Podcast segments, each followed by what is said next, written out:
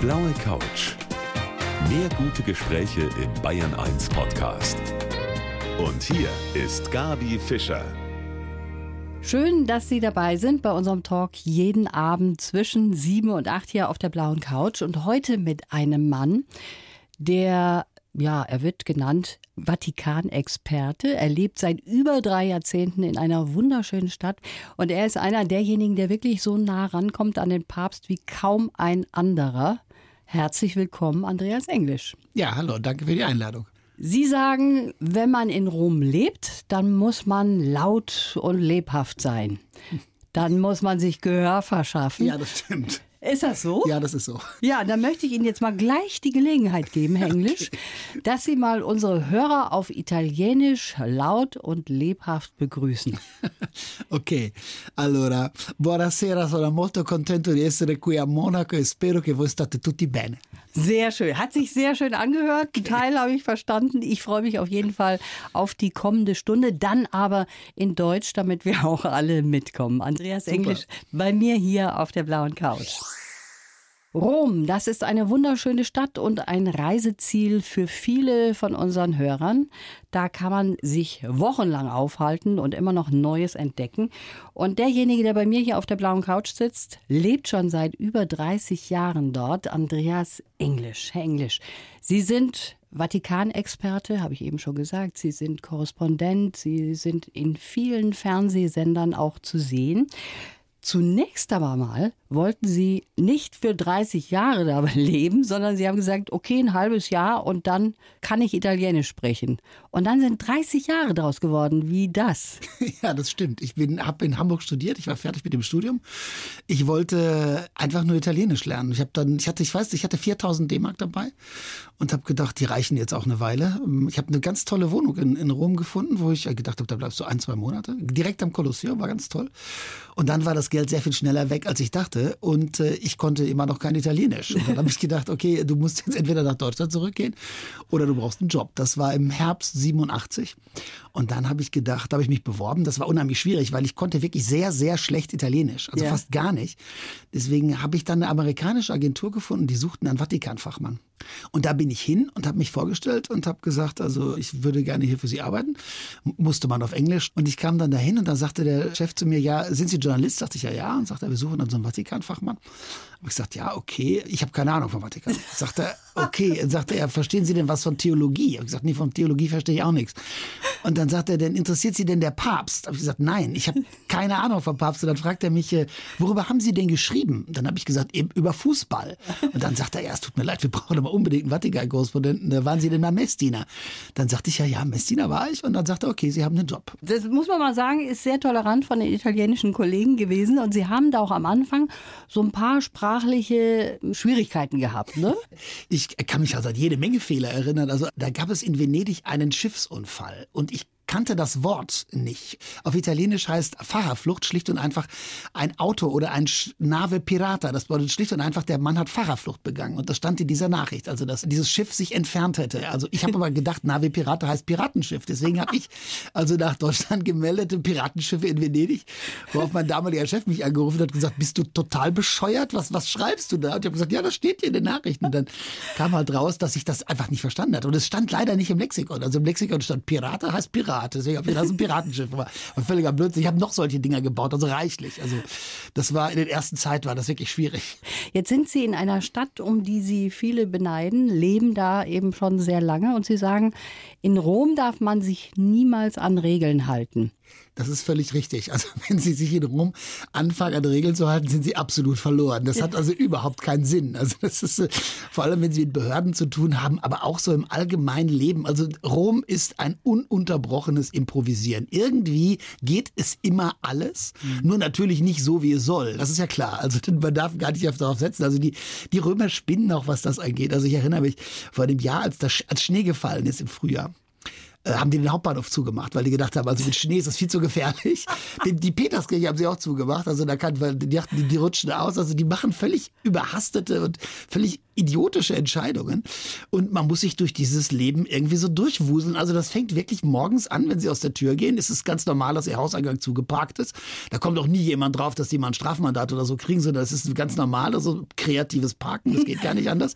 Wenn sie da mit dem Kinderwagen durch wollen oder mit einem Hund oder auch nur sie selbst, dann müssen sie über diese Autos irgendwie steigen. Und äh, das, das geht. Also wenn sie dann schon anfangen, sich darüber aufzuregen, dann haben sie den Tag schon verloren. Also sie müssen diesen Tag irgendwie überstehen. Das macht auch Spaß. Es ist also nicht so, dass das keinen Spaß macht, aber es ist auch, muss ich ganz ehrlich sagen, irre anstrengend. Aber man merkt, sie haben sich damit angefreundet und äh, was sie so wunderbar können, das ist Rom beschreiben. Ich habe jetzt hier Ihr Buch vor mir liegen. Ja. Das ist eine Liebeserklärung, kann man schon Ja. sagen. Mein Rom, die Geheimnisse der ewigen Stadt. Und die Geschichte geht darum, dass Sie Ihrem Sohn Leon Mhm. erklären, was so die wichtigsten Dinge in der Stadt sind, weil er sich vorbereitet für eine Lizenz zum Fremdenführer. Ja. Einmal ist er schon durchgerasselt und dann haben sie gesagt, nee, das packen wir zusammen. Jetzt zeige ich dir mal Rom und erkläre dir Rom. Und da muss man dazu sagen, ihr Sohn ist ja Römer, der ist Im ja in der Gegensatz zu mir. Stadt geboren. Ja, ja.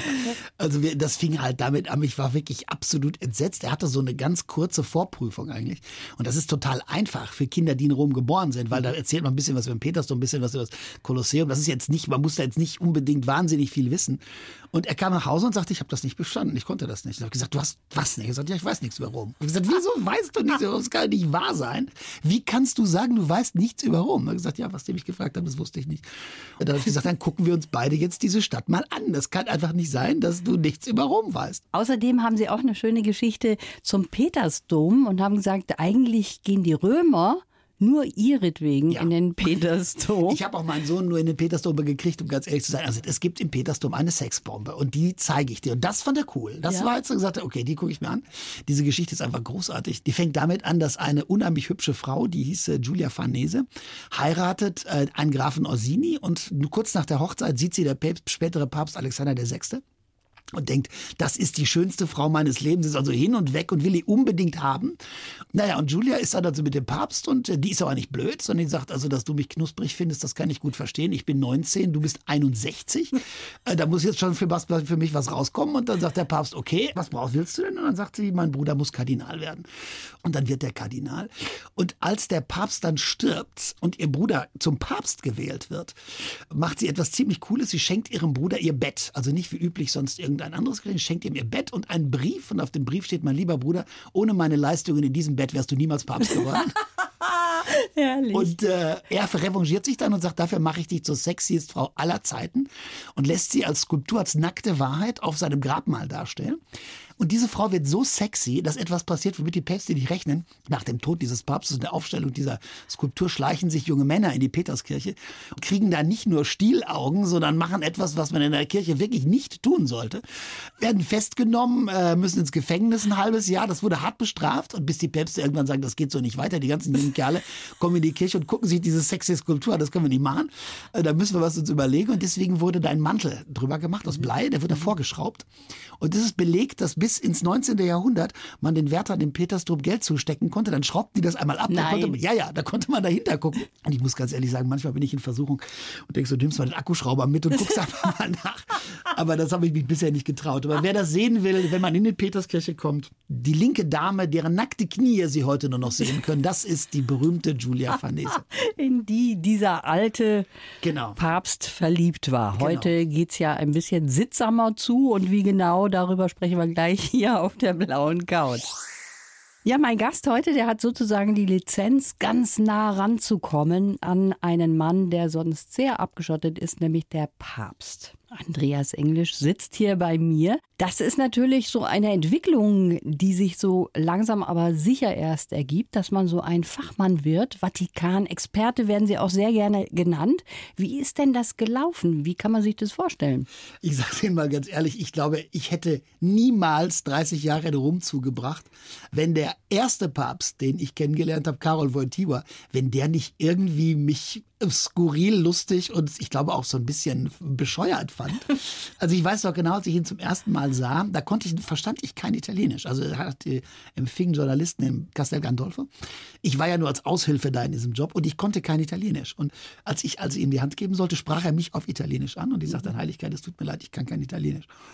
Und dann sagte er auf Deutsch, ich wusste, dass er gut Ja. Deutsch konnte, sagte er, ach, das tut mir leid, ich habe gedacht, Sie seien auch ein Vatikanfachmann. Wer sind Sie denn? Sind Sie jemand von der Schweizer Garde, der mir mal die Hand geben will? Und dann sagte er, nee, sagte ich, nee, nee, ich bin auch Vatikanfachmann. Und dann sagte er, ja, verstehen Sie denn was von der Kirche? Ich habe gesagt, Heiligkeit, ich sage ganz ehrlich, ich habe keine Ahnung von der Kirche, ich verstehe überhaupt nichts davon. Ich, ich bin eigentlich ein Sportjournalist. Und dann sagte er, wo kommen Sie denn her? Dann habe ich gesagt, ja, also näher von Dortmund geboren, aber meine Eltern kommen aus Schlesien, aus Katowice. Und dann sagte er, nein, aus Katowice, das gibt's doch gar nicht. Und kannst du Polnisch? Ich habe gesagt, Heiligkeit, nee, ich kann kein Polnisch. Und dann sagt er, du musst jetzt sofort einen Satz Polnisch lernen. Den brachte er mir auch dann gleich bei. Bóg jest miłością, das heißt, Gott ist Liebe. Und immer wenn er mich später dann sagt, fragt er mich auch und sagt, kannst du das so? Und ich gesagt, Heiligkeit, selbstverständlich, ich kann das so, habe ich nie vergessen. Und äh, so bin ich eigentlich da so reingerutscht. Aber Voitiva, muss ich ganz ehrlich sagen, hat mir in diesen Jahren dann immer sehr viel geholfen. Also immer, entweder wenn ich Ärger hatte oder wenn in der Zeit, als ich dann rausstellte, dass ich einen ganz guten Draht zum Papst hatte, stieg natürlich auch mein Wert. Und ich glaube, er hat wirklich das zu schätzen gewusst. Erstens, dass ich wirklich von nichts eine Ahnung hatte. Und zweitens, äh, dass äh, wir ganz offen miteinander reden konnten. Also ich weiß doch, dass, ich weiß doch, als er dann wusste, dass ich über Fußball geschrieben habe, hat er gesagt, ich hasse das, über Fußball zu reden. Und dann habe ich gesagt, äh, Heiligkeit, wieso denn? Und dann sagte er, ich, das ist mein allererstes Kindheitserlebnis. Also als ich ganz, ganz klein war, hat mein Bruder Edmund, der lebte da noch, der ist, glaube ich, an Tuberkulose später gestorben. Der nahm mich mit auf den Fußballplatz und als wir da ankamen, sagte er zu mir, Carol, ich muss dir was sagen. Ich war ganz aufgeregt, weil ich dachte, zum ersten Mal darfst du mit den großen Jungs Fußball spielen. Dann sagte er, aber Carol, ich muss dir was sagen, uns ist das Tor umgefallen. Da steht nur noch ein Pfosten und der zweite Pfosten, der bist du. Und dann sagte Johannes Paul II., dann stand ich da den ganzen Sommer als zweiter Torpfosten auf dem Feld in Wadowice in meinem Heimatort und kriegte diese schweren Lederbälle um die Ohren gehauen. Und ich muss Ihnen ganz ehrlich sagen, seitdem rede ich ungern über Fußball. Sie sind so ein lustiger, humorvoller Mensch. Jetzt sind es drei Päpste, die Sie hautnah erlebt Ja. haben. Das war Wojtyla, dann der Benedikt und Genau. Hm. jetzt Franziskus. Welcher von den dreien ist für Sie der humorloseste gewesen? Das ist keine einfache Frage. Also sagen wir es mal so, ich versuche es mal diplomatisch auszudrücken. Josef Ratzinger war nicht unbedingt jemand, der gerne lange laut lachte. Also der war eher jemand, der studierte und las. Der war jetzt nicht unbedingt eine Ulknudel, also gemessen an Wojtyła und an äh, Franziskus. Die können mit Menschen sehr viel einfacher umgehen. Die, die, ich glaube, äh, Josef Ratzinger hatte vor diesen Mengenmassen immer Angst. Der hat sich immer eher so bedroht gefühlt, glaube ich. Also er konnte mit diesen Millionen Menschen auch nichts anfangen. Und das wusste er ja auch von Anfang an. Es war für ihn ganz, ganz schwierig, für einen so scheuen Theologen dann plötzlich so in diese Welt geworfen zu werden. Franziskus macht das wunderbar, der kann das also ganz toll. Und Frau Wojtyla konnte das auch. Wie soll ich das sagen? Das ist immer ein sehr menschlicher Umgang. Wenn man ihn trifft, dann duzt er einen und besteht auch darauf, geduzt zu werden. Also als ich ihn zum ersten Mal sah, ich kannte und von früher ein bisschen habe ich gesagt, Heiligkeit. Dann hat er gesagt, ich heiße Jorge Mario Bergoglio und du heißt Andreas. Gott nennt die Menschen mit dem Vornamen und ich heiße Jorge. Wenn du mit mir reden willst, dann nenn mich, wie ich heiße. Das, Das fiel ist mir am. Anfang etwas schwierig, muss ich ganz ehrlich Ja, sagen. klar. Aber es ist schon ziemlich cool mit ihm, ja. Normalerweise Eure Heiligkeit. Ja. Das wäre die die richtige. Antwort. Ja, genau. Okay, jetzt habe ich hier für Sie einen kleinen Lebenslauf. Da haben wir so ein bisschen was zusammengeschrieben über Ihr Leben und ich hätte gerne, dass Sie uns den vorlesen. Das mache ich. Mein Name ist Andreas Englisch, ich bin Vatikan-Experte, Buchautor und ein großer Fan von Papst Franziskus.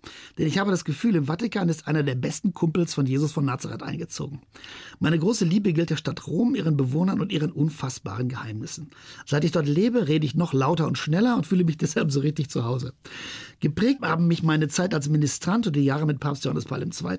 Ich wünsche mir, dass mein Sohn sich endlich die Fakten über seine Heimatstadt merken kann. Ich bewundere meine Frau, weil dieses zurückhaltende Wesen gelernt hat zu schreien wie ein Marktweit und ich hoffe, dass ich bald ein zweites Buch über Rom schreiben und mir ein Pferd kaufen kann. Stimmt. Stimmt alles so? Stimmt alles, alles richtig. Und ist das auch so, dass Sie ein absoluter Fan von Franziskus sind? Ja. Also ich muss sagen, am Anfang war ich auch großer Fan. Mittlerweile muss ich sagen, so einiges, da denke ich mir, hm, hat er das jetzt wirklich gesagt?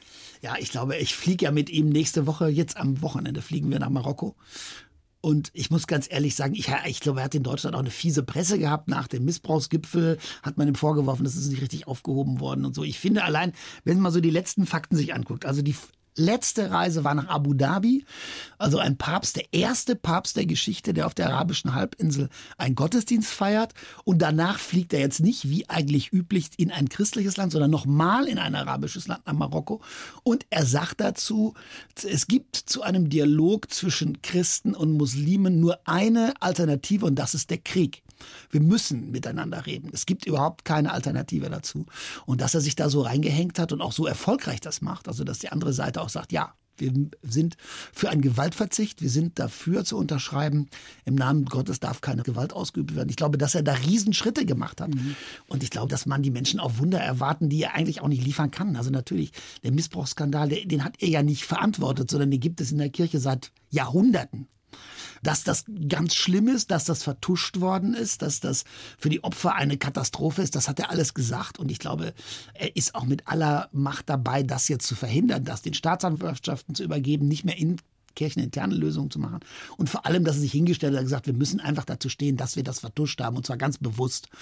Das finde ich ist ein ganz großer Schritt nach ja. vorne. Aber die Leute werden immer mehr von einem Papst erwarten, als er wahrscheinlich liefern kann. So ist das wahrscheinlich. Müssen wir einen langen Atem haben, bevor sich tatsächlich noch mehr ändert. Ist ein weites Feld, mhm. dieses Thema. Wir sprechen gleich weiter über die wunderschöne Stadt Rom mit dem Vatikan-Experten. Mittlerweile sehen Sie sich so auch, ja, oder? Alles klar. Andreas Englisch heute hier auf auf der blauen Couch. Herr Englisch, Sie haben jetzt eben in dem Lebenslauf gesagt, Sie hätten gerne ein Pferd. Ja. Was macht man mit einem Pferd in Rom? Nichts. Ich kann Ihnen eine schöne romantische Geschichte dazu erzählen. Als ich meine Frau kennenlernte, das ist jetzt 32 Jahre her, bin ich mit meiner damaligen Freundin, meiner heutigen Frau, in den Urlaub gefahren. Mit Zelten in der Kalabria nach Italien. Und äh, da kamen wir an einem Stall vorbei und da liefen Pferde herum. Und Sie wissen, wie junge Mädchen sind. Die war ja damals auch noch blutjung. Die guckte sich dann an und wollte diese Pferde füttern und machte das auch.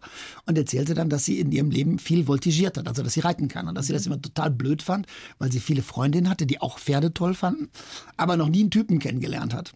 Und dann habe ich gesagt, ich war mal eine Zeit lang England in der Schule, ich kann reiten, wir mussten reiten lernen. Aha. Und dann sagte sie, nein, Wahnsinn, du kannst reiten. Ich glaube, das war der Moment, wo sie sich für mich entschieden hat. Und dann haben wir, weil mein erster Krimi, ich habe mal Kirchenkrimis geschrieben, dafür habe ich die Filmrechte verkaufen können. Und dann hatten wir uns, konnten wir uns ein Bauernhaus im Norden von Rom leisten. Und äh, da gibt es auch eine große Wiese. Da stehen nicht nur 20 Olivenbäume, sondern da wäre auch Platz für ein Pferd. Und da hatten wir lange auch zwei Pferde. Die sind leider beide tot mittlerweile. Und äh, mein Wunsch, habe ich immer gedacht, wenn ich jetzt so langsam auf die Rente zugehe, das nächste, was ich mir selber mal schenke, ist ein neues Pferd. Sehr schöne Geschichte. Eine halbe Stunde haben wir noch hier auf der blauen Couch mit Andreas Englisch. Ja, mein Gast heute, der Andreas Englisch, der hat schon mal ein wunderbares Geheimnis preisgegeben auf einem ja, das ist ein rotes Sofa gewesen vom NDR. Unseren Kollegen, ich muss ehrlich sagen, die blaue Couch ist doch schöner, oder? Herr ja, Englisch? viel schöner. Wollen wir viel gleich so sagen. Viel schöner. Und viel bequemer. Schöner. Sie haben da als Vatikanexperte 2013 einen riesen Hype ausgelöst, weil Sie schon vorausgesagt haben, dass der Benedikt zurücktritt. Woher wussten Sie das? Ich wusste das nicht. Also ich kannte Josef Ratzinger, ich kannte die Leute in seinem Umfeld natürlich ganz gut und ich wusste, wie angespannt die Situation war und dass sie immer angespannter wurde. Und ich hatte mit Josef Ratzinger in der Zeit, als Karol Wojtyla sehr, sehr krank war, also unmittelbar vor seinem Tod, eigentlich in den Jahren um seinen Tod, immer wieder mal mit ihm gesprochen auch. Und er hat immer gesagt, das geht nicht, ein Papst muss den Kopf über Wasser halten. Wenn es eng wird, muss ein Papst zurücktreten. Und äh, dann war ich in dieser Sendung beim NDR und die war schon fast vorbei. Und dann habe ich gesagt, ich glaube übrigens, dass dieser Papst zurücktreten wird. Der wird zurücktreten. Und dann äh, sendeten die das natürlich auch. Und ich kriegte einen riesen Ärger mit meinem Verlag hier in München. Die sagten, also wie kannst du sowas sagen? Bist du wahnsinnig? Stell dir mal vor, der tritt jetzt nicht zurück. Da werden alle sagen, was redet der Englisch dafür Blödsinn? Der ist doch Vatikan-Experte. Du hättest sagen müssen, du kannst es dir vorstellen, aber bitte doch nicht sowas. Und dann habe ich gedacht, ich glaube, der tritt wirklich zurück. Und dann haben sich alle über mich lustig gemacht, weil die gesagt haben, der letzte Mal, dass ein Papst zurückgetreten ist, ist 700 Jahre her. Der Englisch hat davon nichts eine Ahnung. Und dann kam der Tag des Rücktritts und ich hatte einen Tag frei. Und ich musste, wollte eigentlich nur den Müll wegbringen und hatte einen Nachbarn zugeparkt. Also ich hatte das Auto so in unserer Wohnung, wir haben damals in Monteverde gewohnt in Rom. Ich habe äh, das Auto so hingestellt, dass ich die Müllsäcke da reinschmeißen kann. Aber ich wusste auch, ich hatte einen Nachbarn zugeparkt. So wie man das macht in Rom, ne? Wie man das macht. Also ich laufe nach oben, habe die Müllsäcke in der Hand, dann klingelt es an der Tür Sturm. Und an dem Morgen hatte meine Frau meinem Sohn ein T-Shirt abgenommen. Der hatte damals Ärger mit seinem Turnlehrer, mit dem Sportlehrer. Und um den zu ärgern, hatte der sich ein T-Shirt bemalt und da stand drauf Fuck you. Und die hat gesagt, das nimmst du nicht mit in die Schule, das ziehst du aus. Und das lag neben der Tür. Das habe ich mal eben übergestreift, weil ich dachte, um Gottes Willen, da unten steht der Nachbar, der ist tierisch angepisst, weil er sagt, warum hast du mich zugepackt? Dann bin ich runter und dachte, das sind aber viele Leute vor der Tür. Das war so eine Glastür. Du hast doch nur einen zugepackt. Warum stehen denn da drei, vier? Und dann habe ich die Tür aufgemacht, dann stehen da fünf Fernsehkameras und filme mich. Und ich habe dann ganz schnell versucht, das Fuck you abzudecken. Und die schrien mich dann alle an und sagten, Papst Benedikt XVI ist soeben zurückgetreten. Ja. Woher wussten sie das? Und ja, warum genau. wussten nur sie das? Ja. Und ich stand da völlig konsterniert und habe dann alle gebeten, bitte schmeiß diesen Filmschnipsel weg. Also ich möchte das nie, nie im Fernsehen sehen. Ein super Treffer gelandet. Ja, ja, es war total peinlich. Nee, nicht peinlich. Das ja, nee, nee, das war, also klar, ich war dann für einige Zeit, also ich glaube, der NDR hat das dann auch in was, was ich, Unmengen von Fernsehstationen verkauft, also zwischen Melbourne bis China. Alle haben dann gesagt, es gibt also wirklich jemanden in Rom, der hat vorher gesagt, der Papst tritt zurück. Ja, genau. Und insofern hatte mir Benedikt da unheimlich in der Glück gebracht, weil ich hatte auch schon seine Wahl vorhergesagt. Das war uns mit dem BR, das weiß ich noch. Das war auf dem Petersplatz 2005, also weißer Rauch steigt auf und ich war so blöd, den Fehler war ich nie wieder auf den Petersplatz zu gehen. Ich stand da auf dem Petersplatz neben einem Fernsehcrew. Und die sahen mich und sagten, ah, da ist ja der Vatikan-Experte, da kommt weißer Rauch auch. Wer ist denn der Papst? Jetzt habe ich gedacht, um Gottes Willen, was machst du jetzt? Entweder sagst du, ich weiß es nicht, dann werden alle sagen, der hat ja keine Ahnung, das senden die genüsslich heute Abend, ja. indem die sehen, der weiß es auch nicht. Oder du sagst den falschen Namen, dann werden alle sagen, der Papstexperte hat ja keine Ahnung, das senden die auch genüsslich. Oder du sagst den richtigen. Und ich hatte ein ziemlich sicheres Gefühl, dass es Benedikt werden würde und habe dann in die Kamera vom BR gesagt, der nächste Papst ist Josef Ratzinger. Und dann kam wirklich Ratzinger auf den Balkon und dann dachten alle, das gibt's doch gar das nicht. Gibt's doch nicht. Ja, ja. Dieser Englisch, ja, zweimal Glück alles. gehabt, zweimal Glück gehabt. Ich glaube, Sie haben einen ganz guten Draht ja, ganz oben. Vielleicht, da, vielleicht. da muss irgendwas sein. Wie ist denn das? Sie kennen auch den Franziskus. Das ja. haben Sie ja eben gesagt. Und der ist ja ein Mensch, der auch sehr umgänglich ist, der sehr volksnah auch ist. Was würden Sie sagen, soll ich dem Mann als Mitbringsel mal vorbeibringen, damit ich den hier auf die blaue Couch bekomme? Also ich halte es für nicht so wahnsinnig wahrscheinlich, dass er zu Ihnen kommt. Aber mit Bringsel kann ich Ihnen einen Tipp geben. Er lehnt alle Geschenke ab. Ja? Also wenn Sie ihm ein Geschenk geben, wird das weiter verschenken. Der behält es nicht für sich. Die Leute, die ihm wirklich etwas schenken wollen, die kennen den Trick. Der isst unheimlich gerne Süßigkeiten. Aber der nimmt sie nie selber an. Sie müssen die Packung aufreißen, zwei, drei Pralinen rausnehmen und ihm die angebrochene Packung schenken. Die nimmt er an. Weil das ist ihm peinlich, die weiter zu verschenken. Aber wenn Sie ihm eine Packung schenken, die noch eingeschweißt ist, wird er sie nicht annehmen, wird sie einfach weiterschenken. Also jetzt haben wir hier einen Tipp und hellseherische Fähigkeiten vielleicht auch gleich. Ob das klappen könnte? Nee, der gibt keine Interviews Radiosendern. Ja, also wenn Sie zu ihm nach Rom kommen und Sie nett zu ihm sind, dann können Sie es ja mal probieren. Sie sind mein Entree hier, Alles Herr klar. Englisch. Also ich hoffe, dass das was wird, auf jeden Fall. Jetzt äh, mal ganz abgesehen von dem, was Sie da eben als Vatikanexperte alles abliefern müssen auch. Müssen Sie ein gläubiger Mensch sein, um sowas machen zu können? Nein. Ich habe ganz viele Kollegen, die sind entweder Atheisten oder haben einen ganz anderen Glauben. Ich hatte viele, viele Jahre einen Kollegen von einer ganz wichtigen amerikanischen Nachrichtenagentur, der war Jude. Der hatte also innerlich, der war ein Freund von Wojtyła. Die verstanden sich gut. Mhm. Aber der war weder gläubig an einen christlichen Gott, noch hatte der mit einem Papst wirklich also religiös was zu tun. Das ist nicht unbedingt eine Voraussetzung. Nee. Ich kenne viele Leute, die den, den Job machen und mit Religion nichts anfangen können. Dann könnte ich das sogar noch machen. Ist Nur ja zu. eine tolle Idee. Endlich mal eine Kollegin, das wäre super. Ja, haben Sie gar keine Kollegin? Ganz wenige. Es waren fast nur Kerle. Warum Und Alte auch noch dazu. Auch noch Alte. Ja, es macht keinen Spaß. Und warum ist das so, Herr Englisch? Ich weiß es nicht, ich weiß es nicht. Ich habe keine Ahnung, warum. Wollen die das nicht von der Kirche, dass dann nee, die Männer Einblick nee, bekommen? ich glaube, dass äh, junge Frauen sich eher für was anderes interessieren, als sich ihr ganzes Leben lang um alte Kerle zu kümmern. Also das, das ist ja auch nicht. Könnte auch ein Grund sehen Sie, sein. Das ist ja nicht so wahnsinnig sexy, wenn Sie immer zwischen 70 und 80-jährigen Männern herumlaufen müssen. Sehr richtig. Herr Englisch, Sie sind ja nicht nur Vatikanexperte, sondern Sie haben auch ein wunderbares Buch geschrieben hm. und Sie machen Führungen durch Rom. Hm. Und darüber wollen wir gleich weitersprechen. Und wenn ich so nachdenke, dann müsste eigentlich der Mann, der hier bei mir auf der blauen Couch sitzt, nicht Andreas Englisch heißen, sondern Andreas Italienisch, weil ja. das ist ihre große Liebe, mhm. Italien. Und da sind sie ja nun auch seit über 30 Jahren, kennen Rom wie kein anderer, in- und auswendig. Und wenn ich sie hier sitzen habe, dann muss ich natürlich danach fragen, was es da für wunderbare Geheimtipps gibt. Was muss man denn unbedingt dort machen? Der erste Tipp ist, lassen Sie sich Zeit. Also Rom ist so eine Stadt, das hat keinen Sinn, da nur für zwei, drei Stunden oder zwei, drei Tage. Das, das kann man auch mal machen, aber man sollte sich einfach ein bisschen Zeit nehmen, weil es gibt wirklich so viel zu sehen und es ist auch so spannend. Mhm dass ich denke, abgesehen davon, dass man sich so ein bisschen, bisschen man, das, man merkt das schon daran, dass Rom eigentlich nicht wirklich ein Wahrzeichen hat. Also für Paris ist es einfach, das ist der Eiffelturm. Was ist in Rom das Wahrzeichen? Die Peterskirche, vermutlich das Kolosseum, aber auch. Mhm. Der Trevi-Brunnen irgendwie auch. Die spanische Treppe irgendwie auch. Also die Sachen, die in Rom man sich anschauen kann, sind wirklich sehr, sehr viele. Und wenn Sie einen Geheimtipp wollen, jetzt, ja. mache jetzt, jetzt schade ich mir selber, die absolut hübscheste Bar, das absolut hübscheste Café, das ist ganz einfach. Das ist also ganz einfache Korbstühle. Bei meiner Freundin Assunta, die ist über 80 mittlerweile, betreibt diesen kleinen Kiosk. Sie müssen am Kolosseum die Via Labicana hochgehen und dann die Treppen hochsteigen. Dann sind Sie in einem Park, da haben Sie einen wunderschönen Blick aufs Kolosseum. Das sind nur Einheimische. Warum die Touristen das nicht finden, weiß ich nicht. Also das sind fast immer nur die gleichen Mütter, die sitzen da seit 30 Jahren, die kenne ich auch alle. Mittlerweile sitzen die da mit ihren Enkeln und die quatschen da und das ist so ihr großes Wohnzimmer. Und das ist so einer meiner Lieblingsstellen. Und wenn sie dann von der Bar die Nase voll haben, dann gehen sie runter über die Via Labicana auf die andere Seite, da ist die Via San Giovanni Laterano. Da gibt es eine Pizzeria, die heißt Luzi. Das Essen ist so okay, aber die Atmosphäre ist so, wie Rom sein muss. Also okay. wenn Sie mal ganz normale Leute sehen wollen, die ganz normal gegenseitig sich an einem warmen Abend anbrüllen, dann gehen Sie in die Pizzeria Luzi. Das ist Rom 100 Prozent. Und was ist an Essen sonst noch zu empfehlen? Ich meine, Pizzeria, Nudeln, das sind ja alles so Sachen, die kennen wir. Ja, Sie können in Rom wunderbar essen. Es gibt was ganz Tolles, also bin ich total froh und total glücklich. Es gab früher in der Nähe vom Forum Romanum gibt es ein Viertel, das war mehr oder weniger verlassen. Es war ein bisschen traurig auch, in der Nähe von der U-Bahn-Station Cavour. Das ist mittlerweile ein total hipper, super Ort geworden mit ganz vielen neuen Bars, ganz vielen neuen kleinen Lokalen.